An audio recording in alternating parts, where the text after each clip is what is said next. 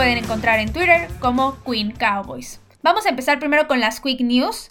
La primera es que la lista de reserva por COVID-19 de los Vaqueros de Dallas está oficialmente vacía, lo que indica que los dos jugadores que habían sido puestos ahí ya no tienen el virus o ya cumplieron el tiempo de cuarentena por haber convivido con una persona que tenía la enfermedad.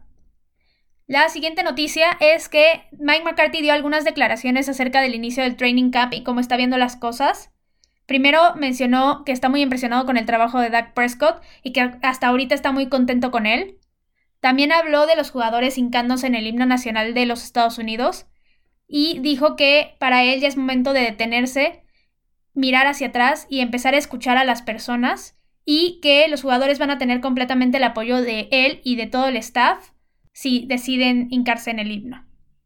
Y también habló de Kellen Moore, el coordinador ofensivo, el cual fue el único que se quedó tras todo el cambio en el coacheo, y mencionó que está hasta ahorita contento con él, que le gusta cómo trabaja y que no puede decir mucho todavía porque no ha trabajado tan a fondo, pero que su trabajo lo ha impresionado bastante. Y por último, han habido algunos rumores de cambio en la defensiva de los Vaqueros.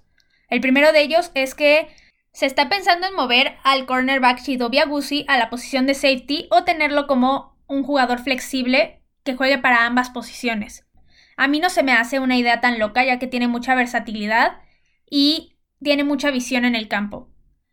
Y el último cambio que han mencionado es hacer un intercambio en los linebackers, mover a Leighton Van a la posición de en medio y a Jalen Smith al extremo de los linebackers, para que Jalen tenga la oportunidad de presionar mucho más a los quarterbacks del equipo contrario. Y esas fueron todas las noticias rápidas de hoy, así que vamos a entrar al tema, el cual es una de las cosas más populares del fútbol americano actualmente, el fantasy football. Este es un juego en el que desde apostadores hasta la persona que no sabe absolutamente nada de fútbol americano, pero que solo quiere convivir con sus amigos, puede estar. Los usuarios de estas ligas han hecho que el fantasy sea más que solo un juego al final de cuentas. Es más que solo entretenimiento.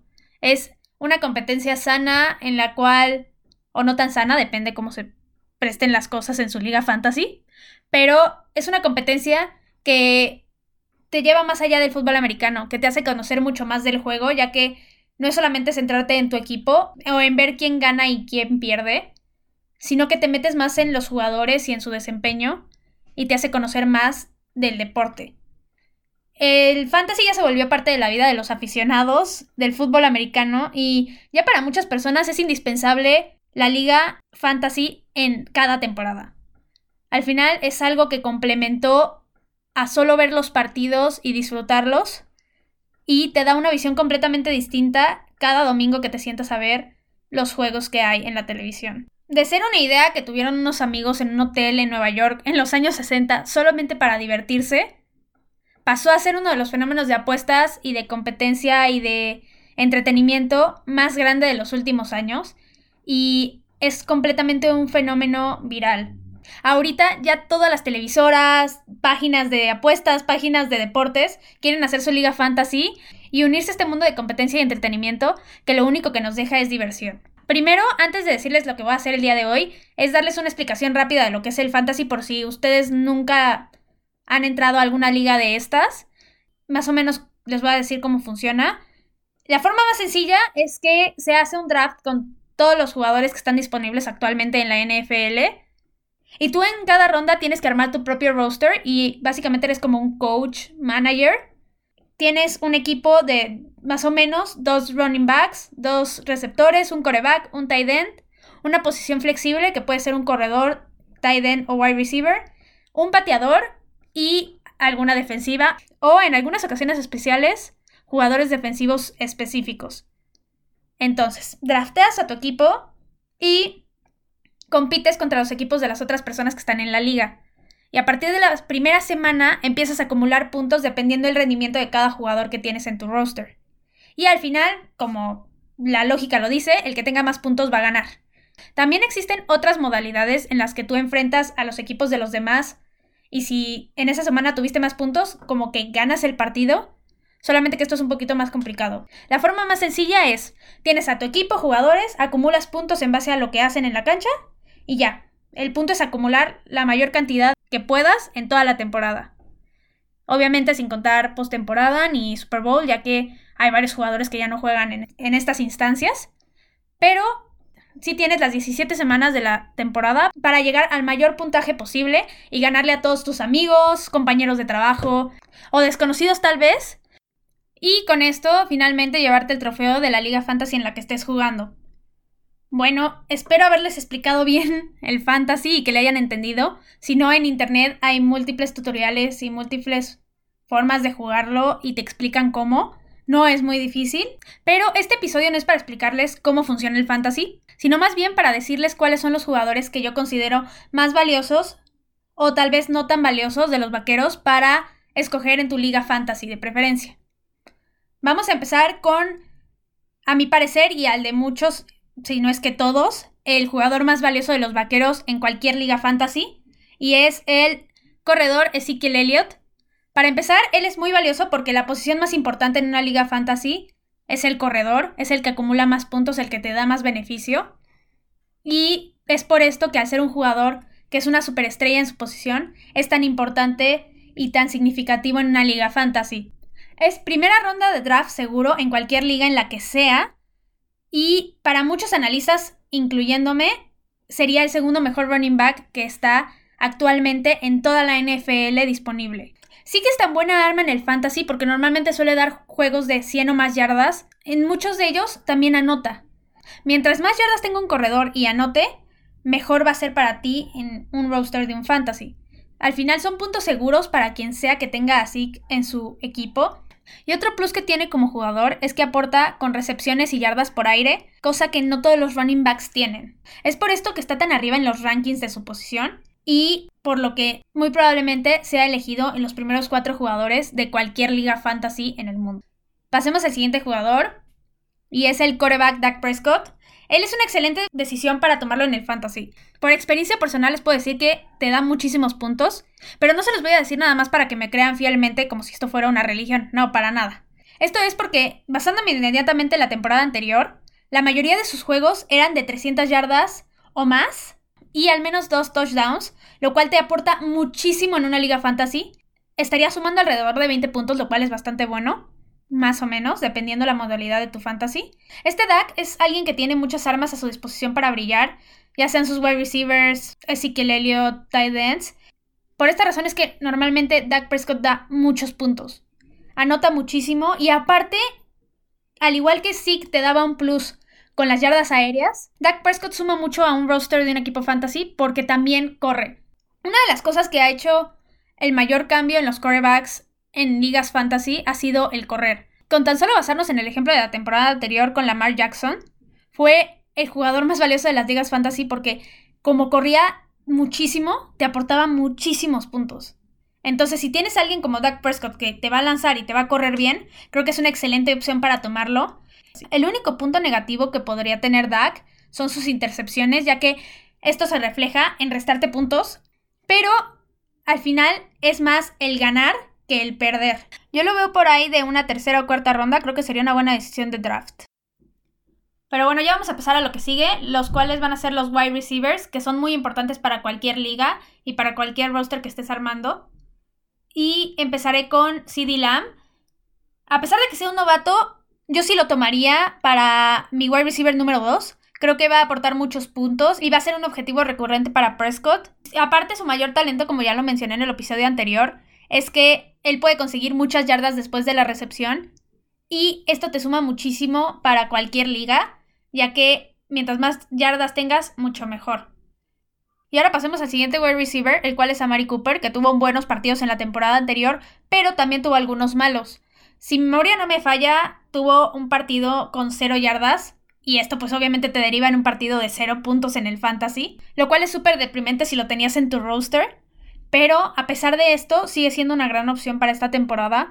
Es al menos uno de los 10 mejores receptores para cualquier liga, porque te va a seguir aportando muchos puntos y muchas recepciones y touchdowns, los cuales te van a sumar mucho y pueden irte posicionando poco a poco hacia la victoria.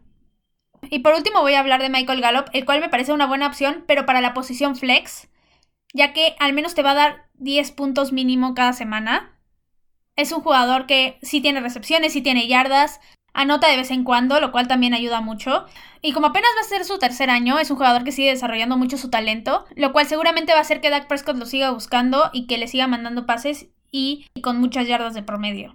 Ahora vamos a pasar a una posición no tan estelar en este juego, pero que es igual de importante, ya que al final de cuentas todos suman, que es el pateador. En este caso es Greg Surlin. Él es uno de los pateadores más seguros en la NFL y que seguramente te va a sumar muchos buenos partidos de más de 10 puntos, porque normalmente un pateador en el fantasy te suma alrededor de 7, más o menos, porque no tienen tanta oportunidad de mostrarse en el campo. Entonces, si tienes a alguien que te sume más de 10 en más de la mitad de los partidos, es bastante bueno. Él tiene una efectividad de goles de campo de 82%, altísima. Entonces, si tú lo tienes en tu roster, lo más seguro es que te siga aportando estos puntos y que tengas ahí un jugador que no nada más está calentando el espacio, sino que sí te está dando un beneficio. Ahora vamos a pasar al Titan Blake Jarwin, porque yo creo que él en especial va a ser la sorpresa en su posición esta temporada. Es alguien que sí te daba buenos puntos, pero no tanto porque no era titular, pero al pasar a la titularidad en esta temporada, va a tener muchas más recepciones, más oportunidades para conseguir yardas para anotar. Y por esto creo que va a ser la gran revelación de tight. Es una buena opción ya que no muchas personas lo van a tener contemplado. La mayoría de los jugadores va a estar buscando agarrar un Travis Kelsey, George Kittle y van a tener un poco de reserva a Blake Jarwin. Entonces lo pueden agarrar en una ronda prudente, tómenlo. No creo que les decepcione y desde mi punto de vista va a dar el gran salto en esta temporada, no solamente en tight end, sino en la ofensiva en general, y va a reducir su talento como nunca antes lo hemos visto. Por último, vamos a pasar a la parte negativa, lo cual es la defensiva, ya que la temporada anterior fue bastante, bastante mala. Más que mala, bastante mediocre, lo cual sigue siendo terrible.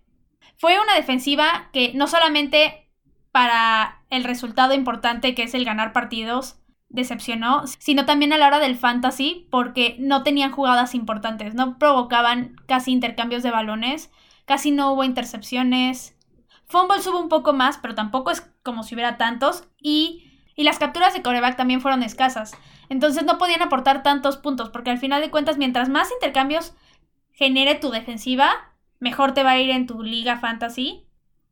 Mejor dejemos este lado negativo, ya más adelante le voy a dedicar mucho más tiempo a analizar a la defensiva. Y vamos a pasar al por qué ustedes podrían agarrar el conjunto de los vaqueros como su defensiva titular en estas ligas. Primero, el punto positivo que yo le veo a esta defensiva es que cambió muchísimo de una temporada a otra.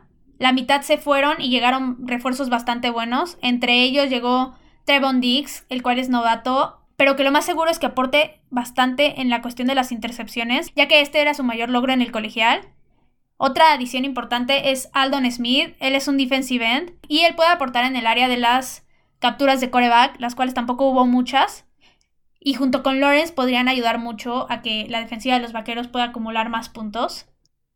Y principalmente es esto por lo cual yo les recomendaría que agarraran la defensiva de los vaqueros.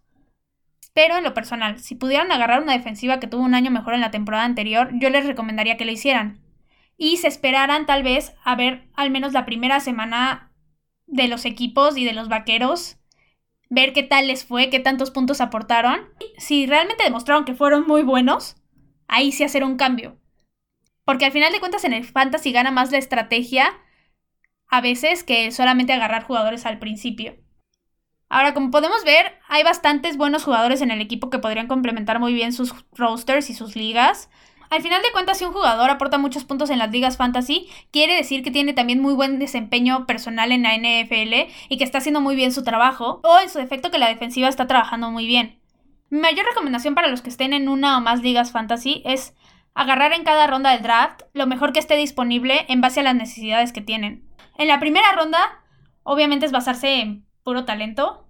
Tal vez, por ejemplo, si ya agarraron a todos los running backs buenos, pero queda un wide receiver excelente como Michael Thomas, tal vez, puedes tomarlo. O, en su defecto, si está Lamar Jackson, por ejemplo, creo que sería una excelente opción tomarlo. Entonces, es mucha estrategia, pero también es aprovechar las oportunidades que te llegan en el momento. Al igual que en el draft normal. Por ejemplo, los vaqueros en este draft lo que hicieron en tres rondas fue agarrar al mejor jugador disponible en el momento. Y fue un gran acierto por parte de ellos. Entonces en el fantasy esto también aplica. Otra cosa que también les dejo como consejo y que es algo que me ha enseñado mucho el fantasy es no dejarse llevar por los equipos a los que uno les va o los de su preferencia, ya que hay muchos jugadores muy talentosos y que te pueden dar muchísimo a pesar de que estén en un equipo archirrival y archenemigo del tuyo. Por ejemplo, con los vaqueros, no hay que desechar un Saquon Berkeley solamente porque es de los gigantes. Es muy absurdo.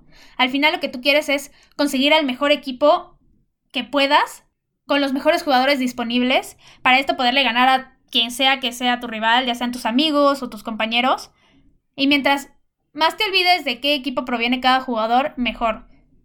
Al final, lo que se debería de voltear a ver con este tipo de ligas es solamente el talento, sin importar la camiseta que traiga. Ahora, en lo personal, este juego me parece completamente entretenido, muy divertido, una gran forma de competir.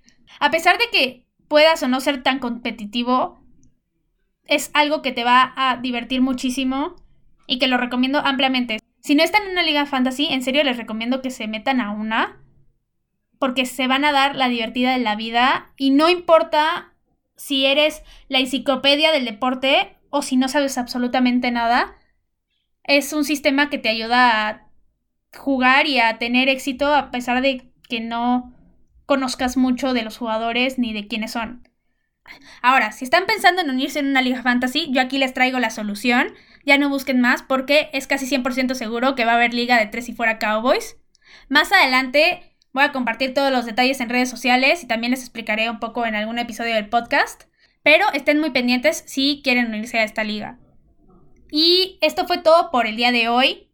Recuerden que me pueden seguir en Twitter como Queen Cowboys, también en la cuenta oficial de Tres y Fuera Cowboys en Twitter igual. Recuerden cualquier duda, opinión, pregunta, comentario, lo que se les ocurra, lo pueden dejar en Twitter o en la casilla de comentarios de su plataforma de preferencia.